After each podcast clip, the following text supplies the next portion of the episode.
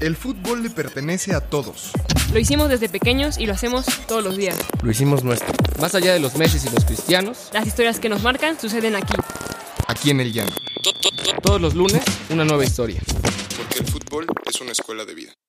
Apuntes de Aragona presenta Historias del Llano.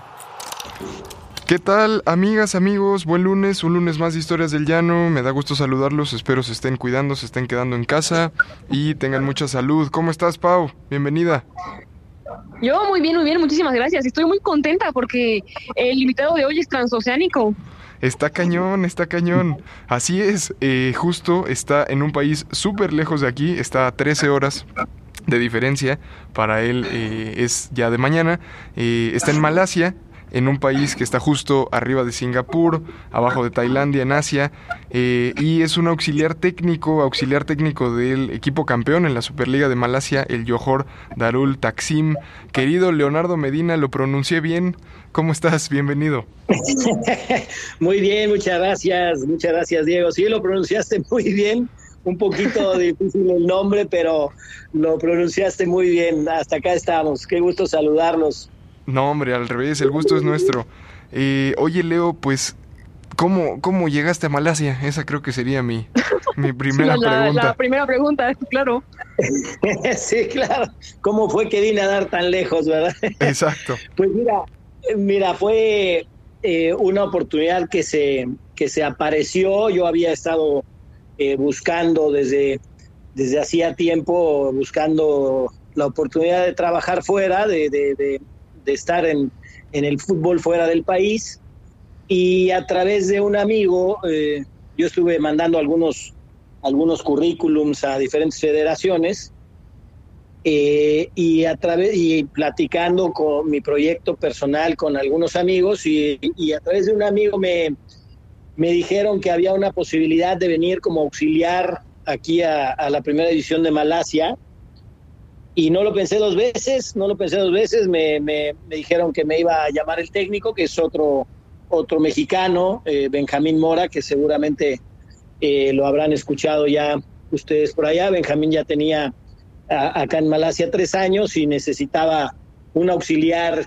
Y bueno, pues eh, eh, a través de, de- de los amigos fue que me, que me llamaron y me hizo la invitación y de inmediato decidí aceptarla sin conocer mucho y al final valió la pena.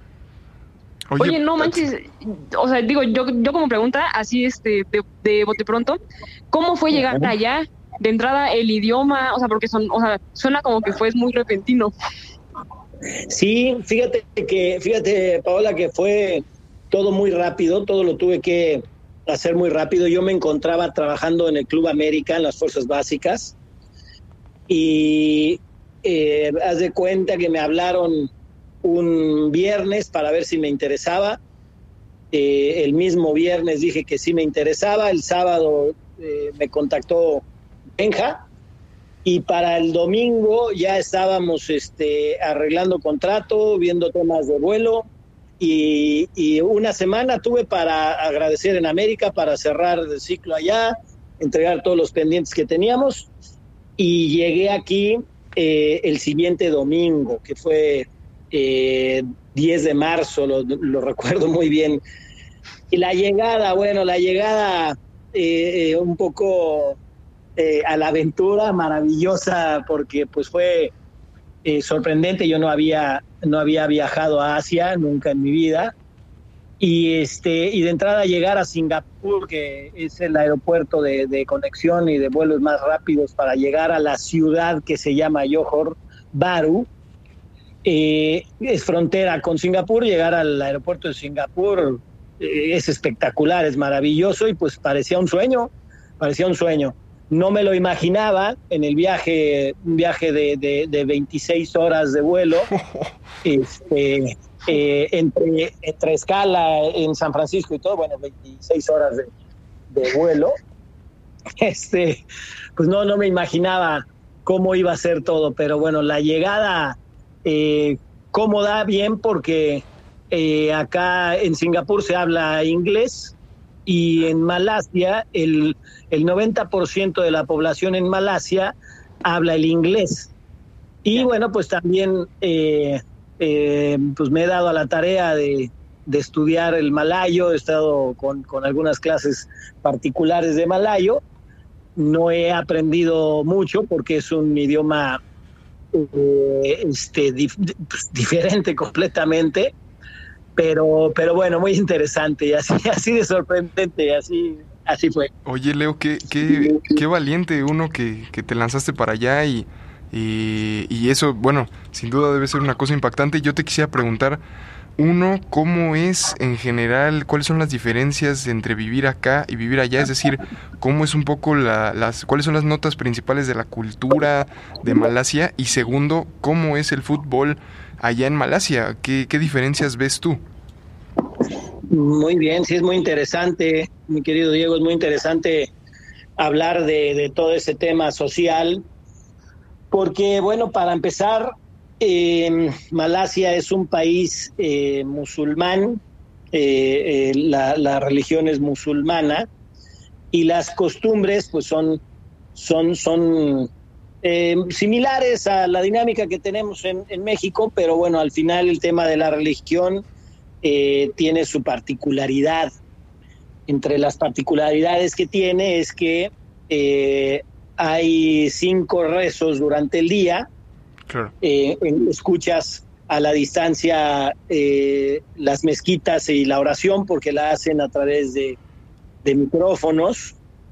Eh, incluso hay hasta hay una aplicación en el celular para saber exactamente a qué hora es el rezo, porque el rezo depende del, del punto en el que se encuentra el sol. Entonces el horario no es un horario fijo para el rezo, es un horario que va variando en función de dónde se encuentra el sol. Y entonces, bueno, pues este, eh, durante los rezos, durante el, en los horarios de los rezos, la gente eh, eh, se mete a la mezquita o si están en algún centro comercial o si están en algún lugar donde haya sala de rezo, pues asisten a la sala de rezo y regresan a sus actividades. Lo demás en la dinámica es muy similar a México, la diferencia es que hay mucha, mucha tecnología. Acá, acá este, hay mucha más tecnología en todos sentidos, eh, en todas las áreas, perdón. Y, y la gente, pues muy amable, gente, gente buena, gente amigable, gente eh, de alguna manera solidaria y, hasta cierto punto inocente, muy, son, muy, eh, muy pegados a la religión. Entonces, bueno, pues la dinámica en ese sentido social, pues lo único que, es más particular es el tema de los rezos. Eh, después las costumbres de, de, respeto a las, a las reglas, pues también es muy marcado que hay mucho respeto eh, social a las reglas y a, y a, y a, y a las otras personas. Igualitos que aquí. ¿Qué te puedo decir? ¿Qué te puedo decir, Paola? Sí, la verdad es que ese, ese ha sido uno de los, de los factores que para mí han sido más importantes para, para tener el deseo de permanecer acá mucho tiempo eh, acá los índices de delincuencia son muy bajos.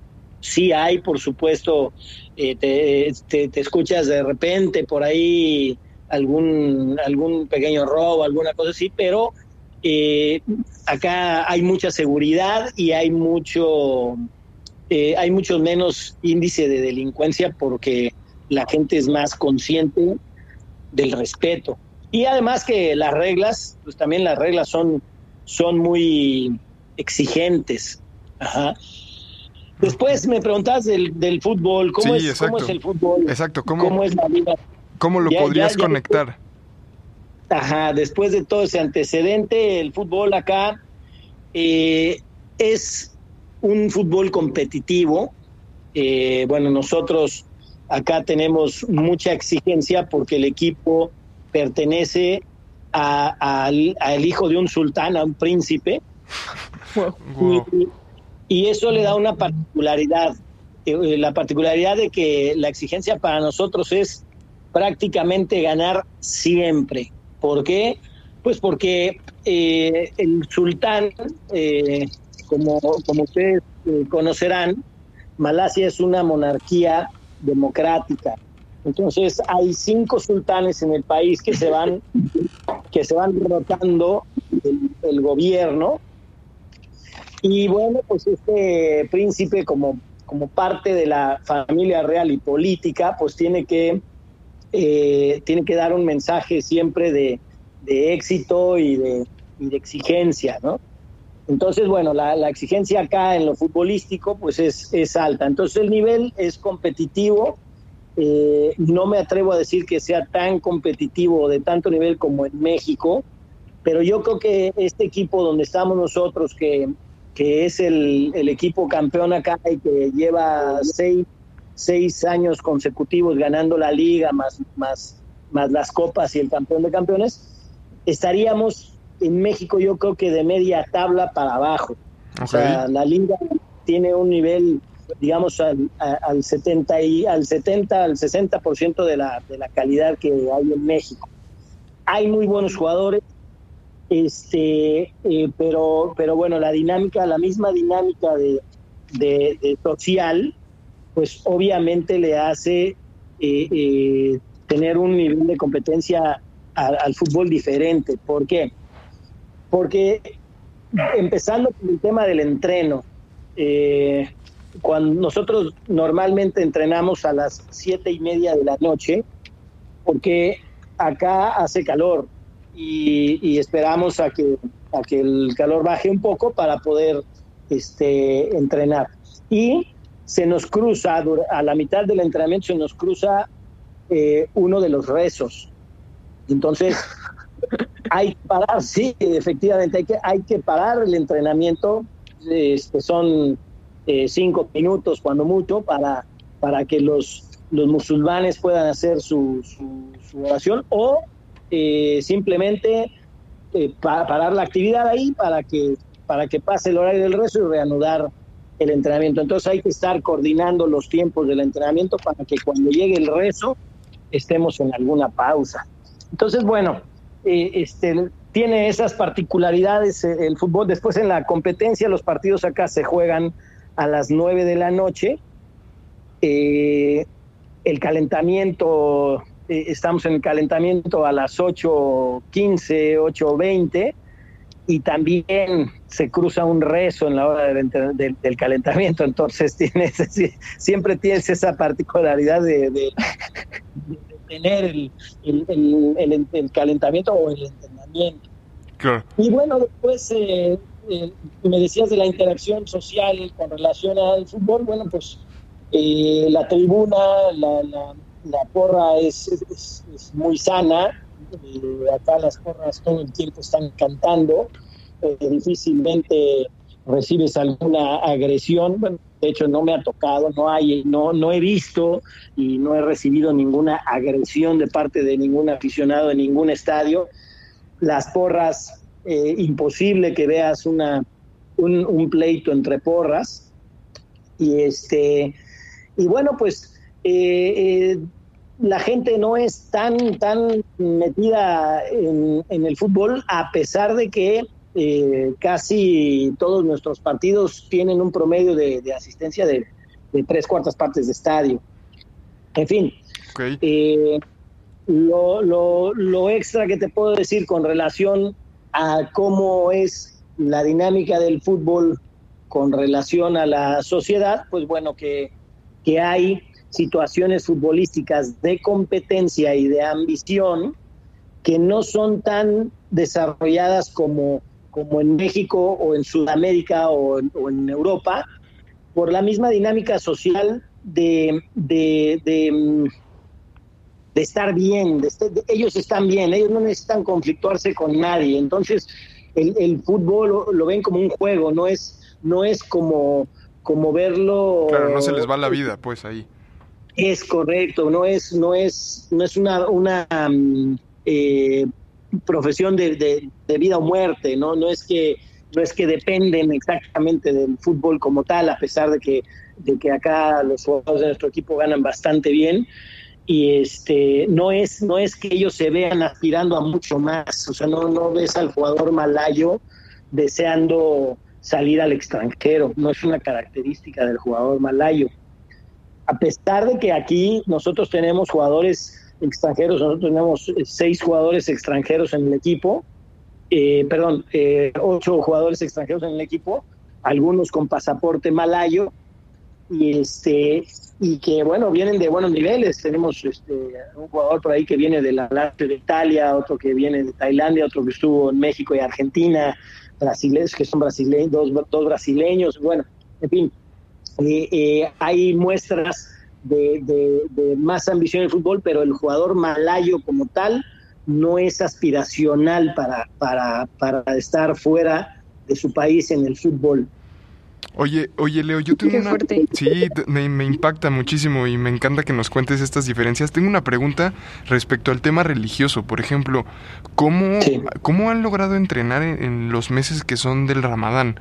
Eh, este mes que es el mes, pues el mes religioso musulmán, eh, donde, donde es un mes casi de digamos, de un ayuno constante, ¿no? Donde los jugadores, bueno, las, los musulmanes hacen un ayuno de, creo que, no sé cuántas horas son exactamente, pero creo que son muchísimas horas. Cierto, cierto, cierto. Eso, este, lo estaba olvidando, mi querido Diego. Mira, el, el Ramadán es un periodo de un mes de ayuno. Eh, justo, eh, justo terminó hace un par de días. Fue todo, es todo un mes en donde, en donde se ayuna el último alimento y la última bebida que hacen en el día es a las 5 de la mañana. Y desde las 5 de la mañana hasta las siete y media de la noche los musulmanes no pueden ni comer ni beber, no pueden ni tomar agua, eh, de acuerdo a la, a la religión. Digo, son libres de hacerlo, es decir, no es que, eh, no es que haya alguien fiscalizando que cumplan con, con, con, la, con la regla, pero, pero lo hacen por esa religiosidad que tienen, por ese apego, apego religioso que tienen. Entonces, eso también nos modifica eh, la dinámica de, de los entrenamientos y partidos, porque eh, eh, durante el Ramadán, cuando hay temporada, bueno, ahora nos tocó la pandemia, se nos, tocó durante la pandemia, entrenamos a las 10 de la noche para que ellos a las 7 y media puedan comer algo y después llegar al entrenamiento con, con energía y con, y con, buena, este, con buen combustible. Eh, ¿Qué pasa en esos días? Que ellos cambian su horario. Es decir, durante el día duermen y durante la noche están en la actividad. Entrenan 10 de la, entrenamos 10 de la noche y ellos siguen su rutina normal para hacer su alimentación durante la noche. Es decir, terminamos de entrenar y ellos prácticamente hacen su desayuno. Este, después siguen eh, despiertos y comen y bueno, para que llegar a las 5 de la mañana ya nutridos y descansar y hacer su, su, su ayuno de, de, todo el día, ¿no? Y así ah, son los así son los 30 días, Paola. Este, eh, 30 días que están en ayuno y 30 días que entrenamos 10 de la noche para tener esa, esa dinámica y que no afecte los partidos en, esa, en ese periodo, pues también son eh, a las 10 de la noche para que no haya ninguna descompensación de ningún jugador. No, Leo, me impacta muchísimo, muchísimo.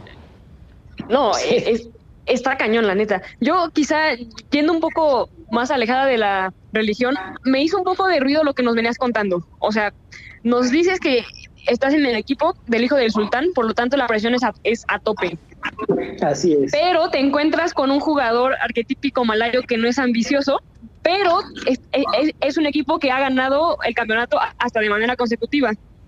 Así ¿Qué han hecho tú y Benja para infundir ambición a un jugador que no tiene ambición? Mira, eh, ha sido una gestión muy interesante. Benja, la verdad, tiene una, una capacidad muy buena, muy interesante para gestionar ese tipo de cosas.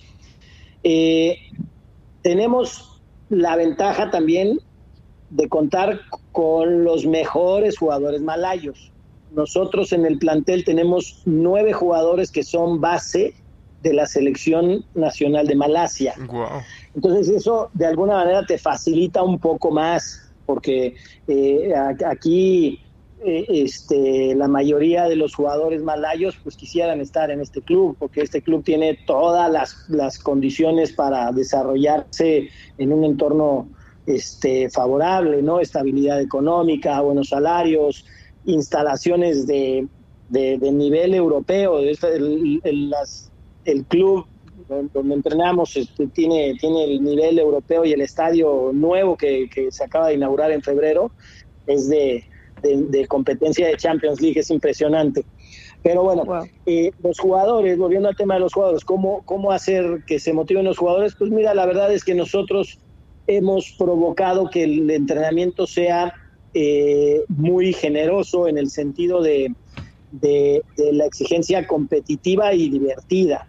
Al final, eh, no podemos olvidar que, el fútbol es un juego y que en el juego nadie pierde la vida. En un juego, aquí nadie está jugando la vida. Aquí lo que se está jugando es la, capacidad y la oportunidad de competir y estar mejor, de buscarse en bienestar. Entonces, eh, los jugadores que tenemos de por sí son talentosos y capaces y bueno, con entrenamientos este, muy, muy divertidos y, con intensos, cortos y competitivos, pues el jugador siempre está dando lo mejor de sí.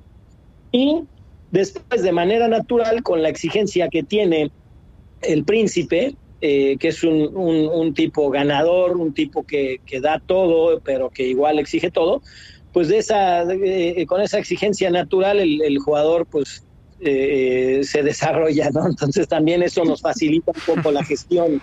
Claro. Oye, Leo. Y luego pues, con los jugadores extranjeros que tenemos, pues también hay una muy buena sinergia, muy buena dinámica eh, de grupo y eso nos facilita que el jugador malayo esté también a tope. Oye, Leo, yo te quisiera preguntar, ¿cuál, ¿cuál ha sido tu mejor experiencia eh, como, pues sí, como parte de un cuerpo técnico eh, allá en Malasia. Que tú dijeras, a ver, si mañana me tuviera que regresar a México, me quedo con esta anécdota. Ajá. tenemos una anécdota eh, un poco un poco catastrófica, pero pero este que de alguna manera a mí pese a, lo complicada que pudiera sonar, eh, me la llevo como, como un mensaje, como un mensaje de lo que despierta el fútbol y muy a colación con, la esencia del programa de ustedes, de, lo que, de lo que es el fútbol desde la raíz, no, no, no desde el tema profesional como tal. Pues sin duda, la, mejor de las mejores experiencias que me llevo es eh, eh, los campeonatos que hemos tenido, hemos tenido, hemos logrado tres campeonatos en, el año y cuatro meses que tengo por acá, que, es, que fue la Liga, la Copa y el campeón de campeones. Este, la experiencia también en la, en la Champions League, que nos, nos ha tocado jugar en, en, China y en Japón, y entre eso este, eh, la experiencia de haber enfrentado a, Andrés Iniesta en el equipo del Vissel Kobe de Japón, pues una experiencia extraordinaria, que esa es una de las, de las más bonitas que me llevo y la otra, pues para, para la historia, les platico toda, toda la situación, un partido eh, del, año pasado en la liga, estábamos a, cuatro fechas de terminar el torneo, nos tocó ir a jugar a, a un lugar cerca de Kuala Lumpur, eh, contra un equipo que se llama PKNS. Eh, ese equipo estaba en los últimos lugares, estaba por descender y nosotros íbamos líderes y ganando ese partido nos coronábamos, quedábamos campeones tres fechas antes de terminar el torneo. Y bueno, pues esa semana fue muy peculiar porque tuvimos varios jugadores con, con, este, con influenza, enfermos, o sea, hubo, hubo una una enfermedad ahí masiva en el equipo, con varios enfermos, entonces tuvimos una semana de altibajos en los entrenamientos y bueno, total que viajamos al, al partido y em, empieza el partido, empezamos ganando y todo iba caminando muy bien y, para el segundo tiempo se nos descompone mucho el equipo y, este, nos empatan el partido y la verdad nos salvamos de, que nos ganaran. Este, bueno, salimos de la cancha, pues ya en el vestidor los jugadores toman el celular y empiezan a, pues, ver sus, mensajes para comunicarse con su familia, que todo bien. Y se encuentran un mensaje en el grupo de jugadores del príncipe. Este, un mensaje muy en tono desesperado, enojado, fastidiado. Habíamos empatado y él eh, estaba muy enojado por el resultado porque quería verse campeón desde esa fecha. Y dijo, les puso en el mensaje palabras más, palabras menos, dijo, ojalá que se les caiga el avión, voy a quemar las instalaciones, son unos perdedores, dice que no.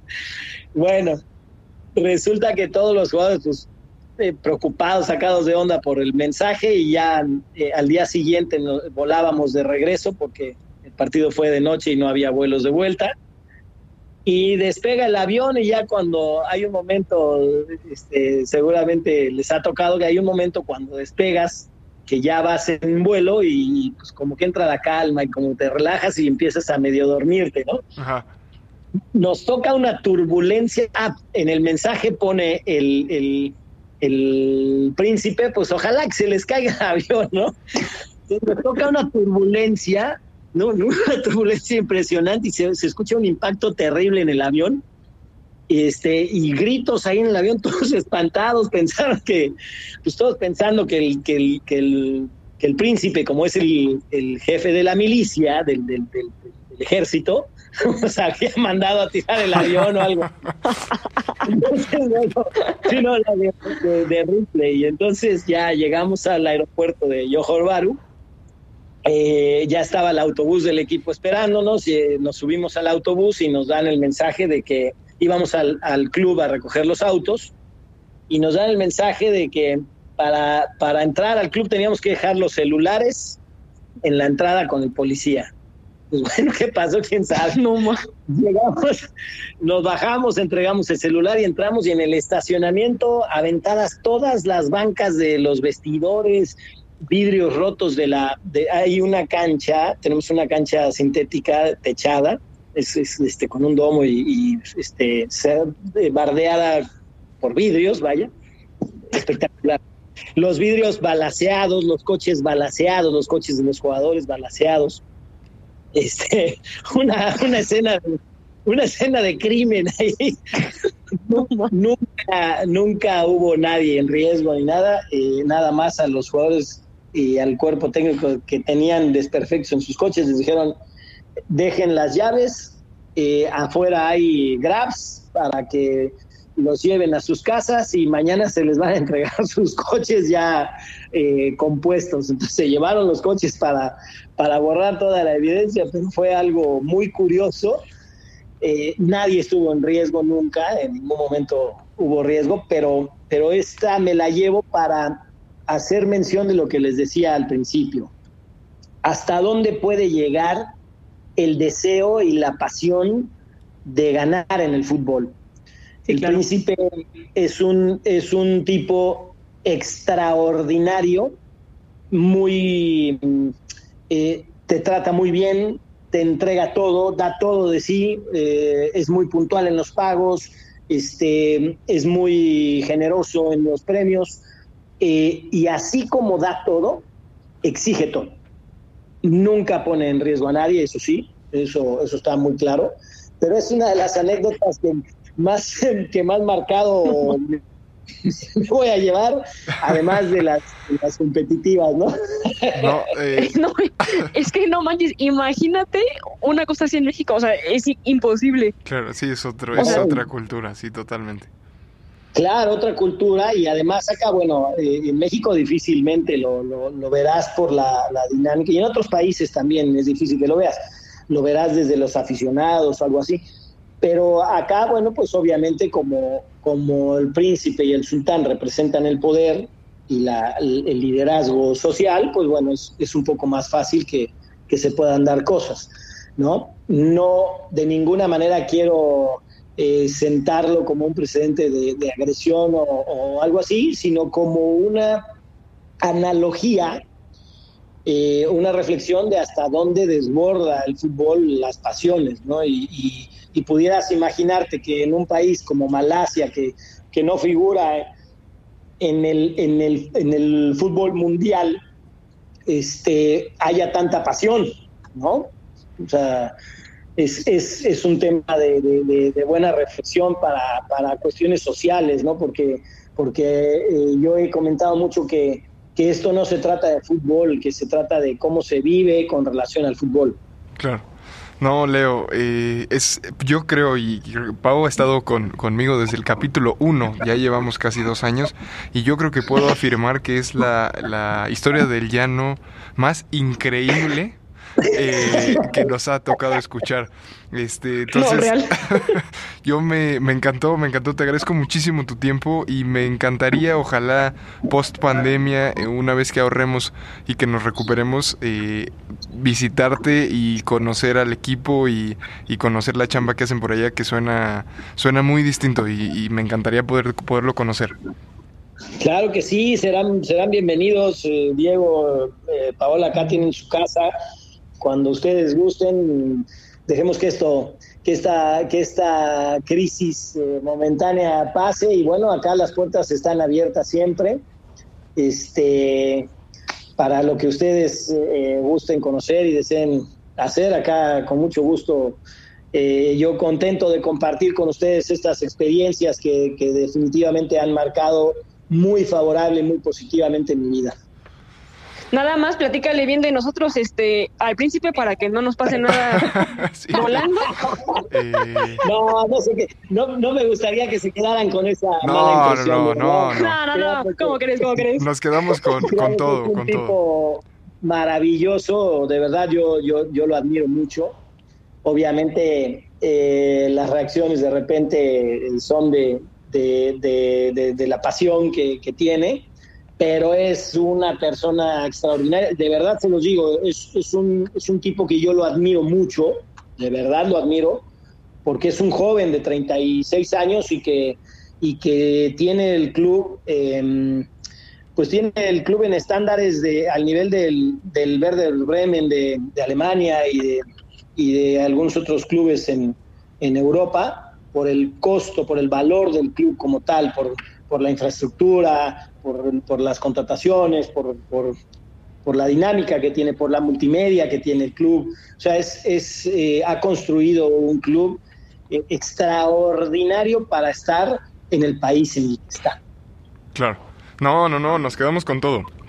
El contexto fue una cosa pues la verdad muy muy padre de escuchar y muy distinta. Y como te digo ojalá ojalá nos podamos ver en algún momento en Malasia o, acá pero pero muchas gracias Leo por por la historia. No, hombre, al contrario, Diego, con mucho gusto, muy contento de compartir con ustedes y al mismo tiempo agradecido de, de, que, pues de que nos den la, la, atención por acá, porque a veces eh, Benja y yo nos sentamos a platicar y, y vemos que en nuestro país hay, hay mucho, mucha atención a, a los jugadores y a, y a diferentes situaciones y, pues estamos un poco olvidados, siendo que somos eh, de, los, de los pocos entrenadores, del poco cuerpo técnico. Eh, yo hacía, hacía un conteo y solo somos 12, 12 personas las que hemos salido de México a dirigir en otras ligas y afortunadamente eh, los, nosotros somos los únicos que hemos tenido logros, con, títulos y, y en México no nos conocen. Entonces, eh, yo les agradezco a ustedes porque esto para nosotros es muy bueno de, poder transmitir nuestras experiencias y dar a conocer que, que, esto es más allá del simple fútbol como lo vemos, ¿no? Que, que, tiene mucho más de, de temas de vida que de logros deportivos. No, sin duda. Sin duda, sin duda, creo que es parte del podcast, ¿no? Pau es la, misión un poco del podcast, eh, traer historias desconocidas. Y vaya que esta es eh, una historia particular. Fuera de serie. Sí. Fuera de serie. Eh, pues gracias, Leo. Estamos en contacto. Pues aquí, estamos a la orden, gracias a ustedes. cuídense mucho y, que todo vaya bien para allá. Mucho gusto para su programa y voy a estar muy, muy atento de, de seguirlo. Gracias. Gracias, Pau. Muchas gracias a, a todos y pues feliz lunes. Sí, oigan, amigos, no se, eh, no se olviden que nos pueden escuchar en Spotify, que nos pueden escuchar en iTunes, que nos pueden donar a través de patreon.com y no se, no se les olvide que eh, pueden recibir su newsletter a nivel de cancha, son nuestros partners y son un medio nuevo a través del cual te puedes informar de manera rápida y concisa de lo que está pasando en el mundo deportivo. Esta semana el jueves 11 de junio van a poder, eh, poder, leer la entrevista que le hicieron a Jacobo Jake Cosío, piloto de NASCAR, para que le echen un ojo. Gracias, nos vemos el próximo lunes. Cuídense mucho. ¿Quieres más historias?